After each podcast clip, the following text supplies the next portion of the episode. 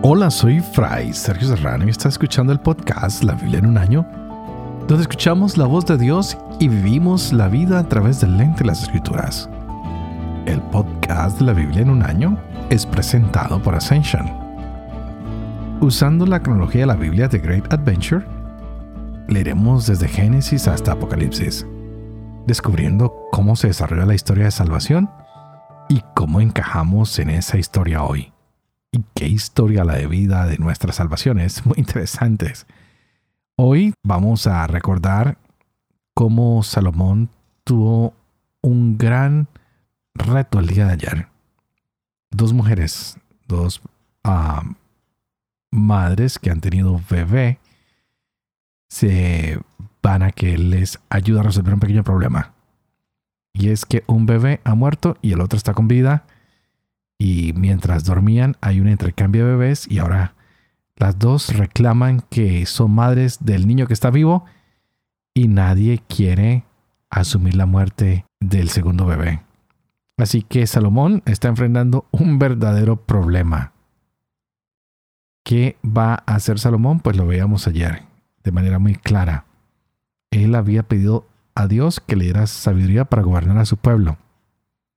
Y sin lugar a dudas, este es uno de los pasajes más recordados de la Biblia, cuando él pide la espada y pide que por favor dividan a ese niño en dos y le den uno a cada mujer.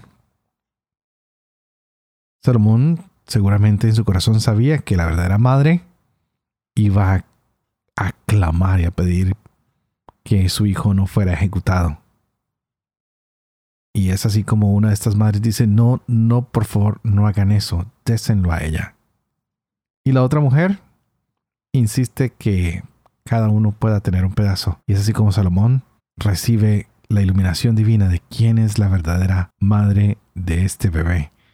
Empezamos a darnos cuenta que Dios definitivamente va a acompañar a este hombre con gran sabiduría para que tome grandes decisiones para que sepa llevar al pueblo con rectitud. Vamos a ver si esto funciona todo el tiempo, porque acordémonos, nosotros tenemos que estar todos los días comprometiéndonos con Dios, pidiéndole al Señor una y otra vez, una y otra vez que nos ayude, que nos acompañe, que no nos deje actuar de manera equívoca, sino que su sabiduría esté siempre con nosotros.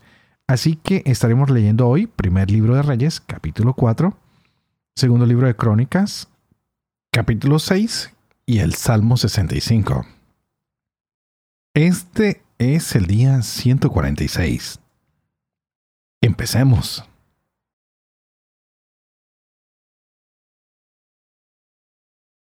Primero de Reyes, capítulo 4. El rey Salomón era rey sobre todo Israel estos serán sus ministros. Azarías, hijo de Sadoc, sacerdote. Eliab y Ahías, hijos de Serayas, secretarios. Josafat, hijo de Ahilud, heraldo. Benaías, hijo de Joadá, jefe del ejército. Sadoc y Abiatar, sacerdotes. Azarías, hijo de Natán, jefe de gobernadores. Sabud, hijo de Natán, amigo del rey. Ahisar, mayordomo de la casa real. Eliab, hijo de Joab, jefe del ejército. Adonirán, hijo de Abda, supervisor de trabajos forzados. Salomón tenía doce gobernadores al frente de todo Israel.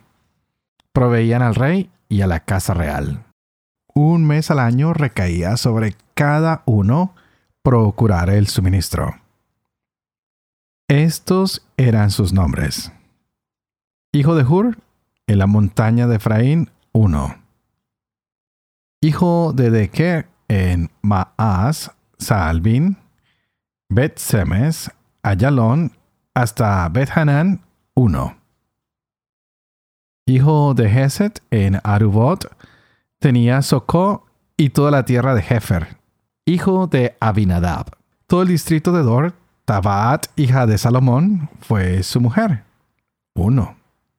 Bana, hijo de Ahilud, en Tanak, Megiddo. hasta más allá de Yokmeán, y todo Betzán por debajo de Yisrael, desde Betzán hasta Abel Meholá, que está hacia Sartán, uno. Hijo de Geber, en Ramot de Galaad, le correspondían las aldeas de Jair, hijo de Manasés, que está en Galaad. También la región de Argob en el Basán, 60 grandes ciudades amuralladas y con cerrojos de bronce. 1. A hijo de Ido, en Mahanaín. Ahimás en Neftalí. También este casó con una hija de Salomón llamada Basmat. 1. Baana, hijo de Husai, en Aser y las subidas, 1. Josafat, hijo de Paruach en Isaacar, Semeí, hijo de Elá en Benjamín, Geber, hijo de Uri en la tierra de Gad, el país de Sijón, rey de los amorreos, y de Og, rey de Basán. Y había además un gobernador en el país. Estos gobernadores proveían un mes cada uno al rey Salomón y a todos los acogidos por Salomón a mesa puesta, sin que les faltara cosa alguna. Cada uno, según su turno, suministraban también la cebada y la paja para los caballos y los animales de tiro, allí donde el rey se encontrara. El suministro diario de Salomón era de 30 cargas de flor de harina y 60 cargas de harina, 10 bueyes cebados y 20 de pasto, 100 cabezas de ganado menor, aparte los ciervos y gacelas, los gamos y las aves cebadas. Dominaba en toda la transeufratina desde Tafzak hasta Gaza, sobre todos los reyes de más acá del río gozó de paz en todas sus fronteras. Judá e Israel eran numerosos como la arena a orillas del mar. Comían y bebían felices y contentos.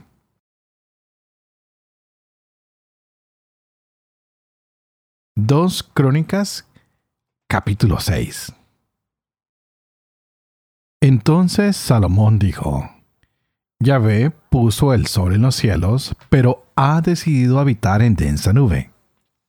He querido erigirte una morada principesca, un lugar donde habites para siempre. El rey, volviéndose, bendijo a toda la asamblea de Israel que se mantenía en pie. Dijo, Bendito sea Yahvé, Dios de Israel, que habló por su boca a mi padre David, y ha cumplido por su mano lo que dijo. Desde el día en que saqué de la tierra de Egipto a mi pueblo Israel, no he elegido ninguna ciudad entre todas las tribus de Israel para edificar un templo en el que resida mi nombre. Y no elegí tampoco ningún varón que fuera príncipe sobre mi pueblo Israel. Pero he elegido a Jerusalén para que resida allí mi nombre. Y he elegido a David para que esté al frente de mi pueblo Israel. Mi padre David acariciaba en su corazón el propósito de construir un templo al nombre de Yahvé, Dios de Israel. Pero Yahvé dijo a David, mi padre, has acariciado en tu corazón el deseo de construir un templo a mi nombre has hecho bien en ello. Pero no serás tú el que construya el templo a mi nombre. Un hijo tuyo, salido de tus entrañas, será quien construya el templo a mi nombre. Yahvé ha cumplido la promesa que pronunció. Me ha establecido como sucesor de mi padre David, y me he sentado sobre el trono de Israel como Yahvé había dicho, y he construido el templo al nombre de Yahvé, Dios de Israel, y he fijado en él un lugar para el arca en la que se encuentra la alianza que Yahvé pactó con los israelitas. Salomón se puso en pie ante el altar de Yahvé. frente a toda la asamblea de Israel y extendió las manos. Salomón había hecho un estrado de bronce de cinco codos de largo, cinco codos de ancho y tres codos de alto, que había colocado en medio del atrio. Poniéndose sobre él, se arrodilló frente a toda la asamblea de Israel. Y extendiendo sus manos hacia el cielo, dijo, Yahvé, Dios de Israel, no hay Dios como tú, ni en el cielo ni en la tierra tú que guardas la alianza y la fidelidad a tus siervos que caminan ante ti de todo corazón. Que has mantenido a mi padre David la promesa que le hiciste y que has cumplido en este día con tu mano lo que con tu boca habías prometido.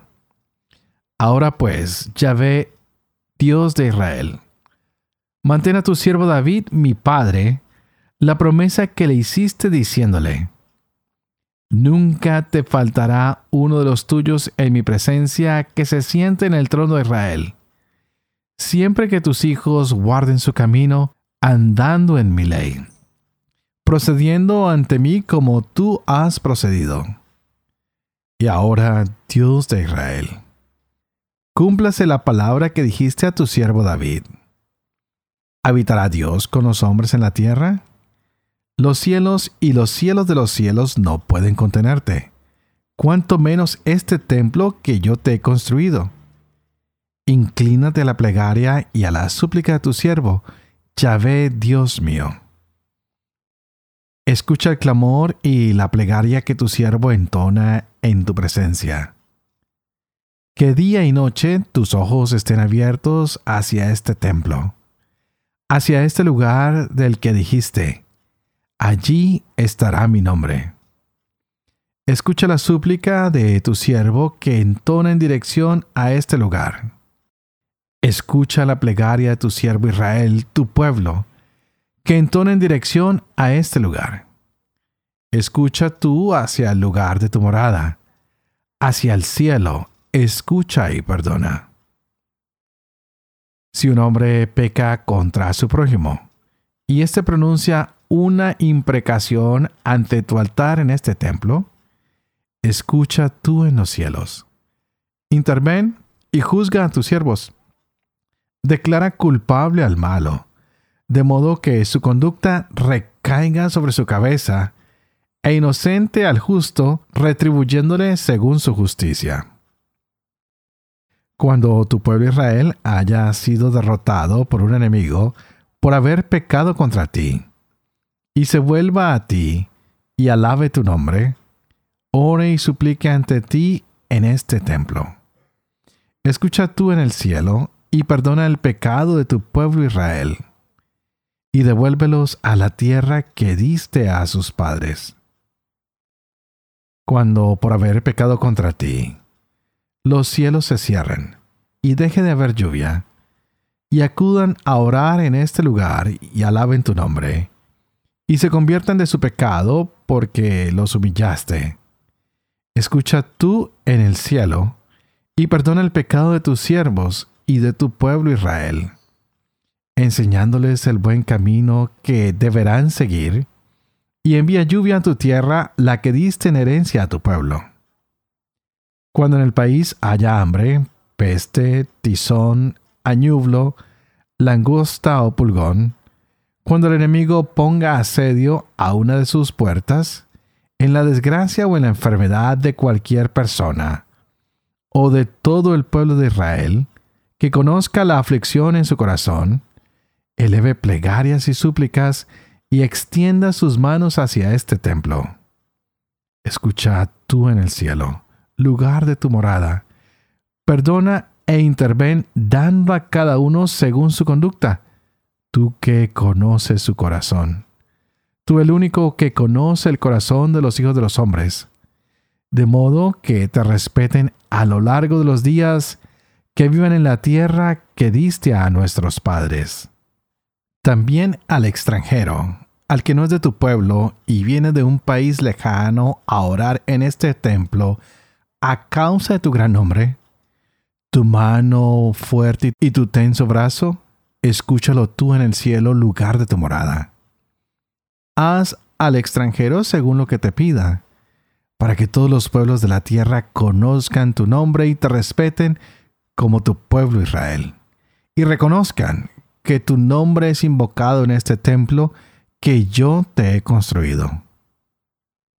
Cuando tu pueblo salga a la guerra contra el enemigo, por el camino por el que lo envíes, y supliquen a Yahvé, vueltos hacia la ciudad que has elegido, y hacia el templo que he construido para tu nombre, escucha tú en el cielo su oración y su plegaria, y hazles justicia. Cuando pequen contra ti, pues no hay hombre que no peque. Y tú irritado contra ellos, los entregues al enemigo, y sus vencedores los deporten al país enemigo, lejano o próximo.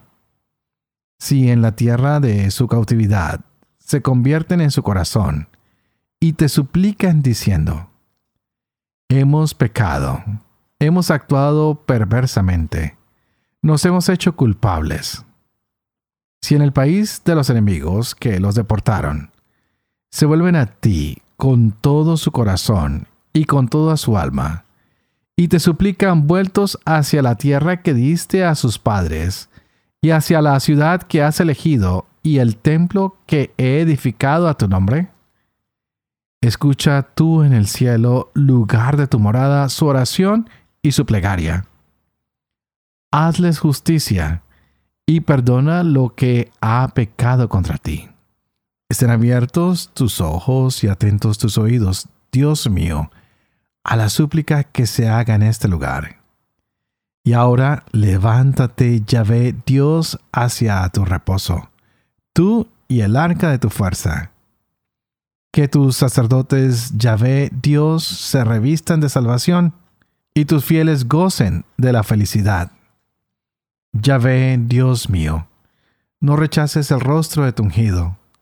Acuérdate de las misericordias otorgadas a David tu siervo.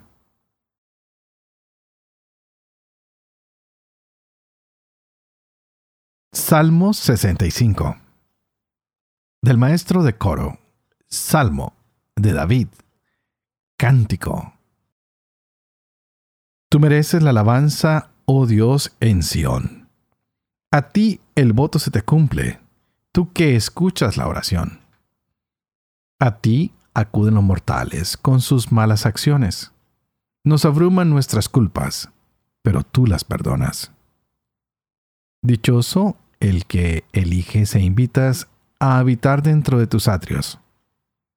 Que nos hartemos de los bienes de tu casa, de las ofrendas santas de tu templo nos respondes con prodigios favorables, Dios Salvador nuestro, esperanza de los confines de la tierra y de las islas lejanas. Tú afirmas los montes con tu fuerza, ceñido de potencia. Tú acallas el estruendo de los mares, el estruendo de sus olas y el tumulto de los pueblos. Los que habitan los confines lejanos se estremecen al ver tus signos a las puertas del alba y del ocaso, las haces gritar de júbilo. Te ocupas de la tierra y la riegas, la colmas de riquezas. El arroyo de Dios va lleno de agua. Tú preparas sus trigales. Así la preparas. Riegas sus surcos, allanas sus glebas, las mulles con lluvia, bendices sus brotes.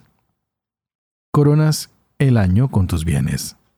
De tus rodadas brota la abundancia. Destilan los pastos del páramo. Las colinas se adornan de alegría. Las praderas se visten de rebaños, y los valles se cubren de trigales, entre gritos de júbilo y canciones.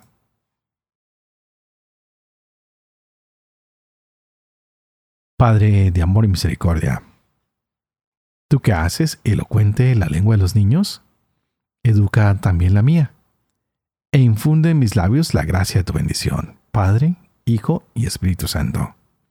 Y a ti te invito para que pidas al Espíritu Santo que abra nuestra mente y nuestro corazón para que podamos gozarnos de esta palabra el día de hoy. Y wow, qué palabra la que nos ha tocado hoy. Estamos en el primer libro de Reyes, capítulo 4, y también leíamos el segundo de Crónicas, capítulo 6, y vemos cómo Salomón está llevando el reino a su mayor apogeo. Y, por supuesto, cuáles son las principales características del reino que vamos a ver de aquí en adelante. Un reino de paz y un reino lleno de prosperidad. ¿Es la paz que nos gustaría a nosotros? Mm, quizás, quizás. Podríamos decir que Salomón ah, fue conocido como uno de los príncipes de la paz, mientras que su padre, todo lo contrario, David fue un hombre de guerra. Fue un hombre que usó demasiado la espada, que tenía mucha sangre en sus manos. Pero no sé si la paz que Salomón y su gente disfrutó hubiera sido posible sin la acción fuerte de David. Mm, es algo interesante que deberíamos pensar un poco, ¿no? Así que podríamos aplicar esto a una manera un poquito más espiritual para nosotros. Pues en el segundo ah, libro de Crónicas estábamos viendo cómo nos gustaría que Dios nos perdonara el pecado, que fuera un acto muy sencillo, con mirar hacia el templo, con mirar hacia ese lugar. Pues Dios sí nos perdona, está listo para darnos su perdón y su misericordia. Pero para eso ustedes y yo tenemos que eh, luchar, tenemos que librar algunas batallas, es decir, tener algunos sacrificios, poder confrontarnos con nuestro corazón y decir, esto es lo que tú quieres, pero esto es lo que Dios quiere. Y empezar a movernos en la dirección más que en la que Dios quiere que en la que nosotros queremos. Así que hoy es un lindo día para pensar cuando voy al templo, ¿a dónde estoy mirando? ¿Es a la cruz de Jesús? ¿Es a Él donde pongo ahora mis ojos y le digo, Señor, levanto mis ojos hacia ti para que de ti me venga la salvación? para que de ti me venga el perdón y la misericordia. Y es por eso que tenemos el sacramento de la reconciliación. Cuando vamos al templo, estamos mirando no al sacerdote, estamos mirando a Dios mismo. Estamos elevando nuestros ojos hacia Dios que se hace en persona Cristi, en este hombre que está ahí representando al Señor para que del Señor nos llegue la redención, la paz, la misericordia y se nos regale una vez más eso que Él nos quiere dar, la paz, el perdón, la reconciliación. Lo repito varias veces porque a veces uh, no sentimos que realmente Dios nos quiere perdonar y si Él quiere, es toda su intención perdonarnos. Y para eso ha dejado personas encargadas de estos ministerios. Y es por lo mismo y tanto que hoy leíamos como el mismo rey Salomón dejaba también incluso personas encargadas para distintos ministerios. De la misma manera, Yahvé ha puesto personas para que se encarguen de cada uno de los ministerios de su iglesia e incluso para administrar el perdón que Él nos quiere dar, para que volvamos a sentir su misericordia, su amor y para que reine en nosotros ese mundo de paz. No un mundo donde se acaban los conflictos o la violencia, pero un mundo donde llega la paz de sentirnos amados y perdonarnos en un mundo donde nos sentimos amados y perdonados por Dios. Así que tratemos no de despreciar la sabiduría que nos viene de Dios. Que permitamos a nuestro corazón razonar de manera humilde. Que nuestro corazón no se quede a oscuras, pero que se encienda en él una luz, la cual nos permite buscar a Dios para que Él nos llegue su amor y su misericordia, pues Él es un Dios que ha querido quedarse entre nosotros. Tal vez ya no se quedó en una nube, en el templo para siempre, pero se ha quedado con nosotros a través de la Eucaristía. Y no nos olvidemos que Él también nos dijo, donde dos o tres se reúnen en mi nombre, ahí estoy yo en medio de ellos. Así que antes de terminar, pues que Él esté en medio de nosotros al orar tú por mí y yo por ti, para que seamos fieles a este llamado que Él nos hace de escuchar su palabra, para que podamos vivir con fe lo que estamos leyendo en esta hermosa Biblia, para que podamos enseñar siempre la verdad, tanto lo que yo les enseño como lo que ustedes les enseñan a sus amigos, a sus familiares, a sus hijos, y para que ustedes y yo podamos cumplir lo que tratamos de enseñar. Y que la bendición de Dios Todopoderoso, que es Padre, Hijo y Espíritu Santo, descienda sobre ustedes y los acompañe siempre. Que Dios los bendiga.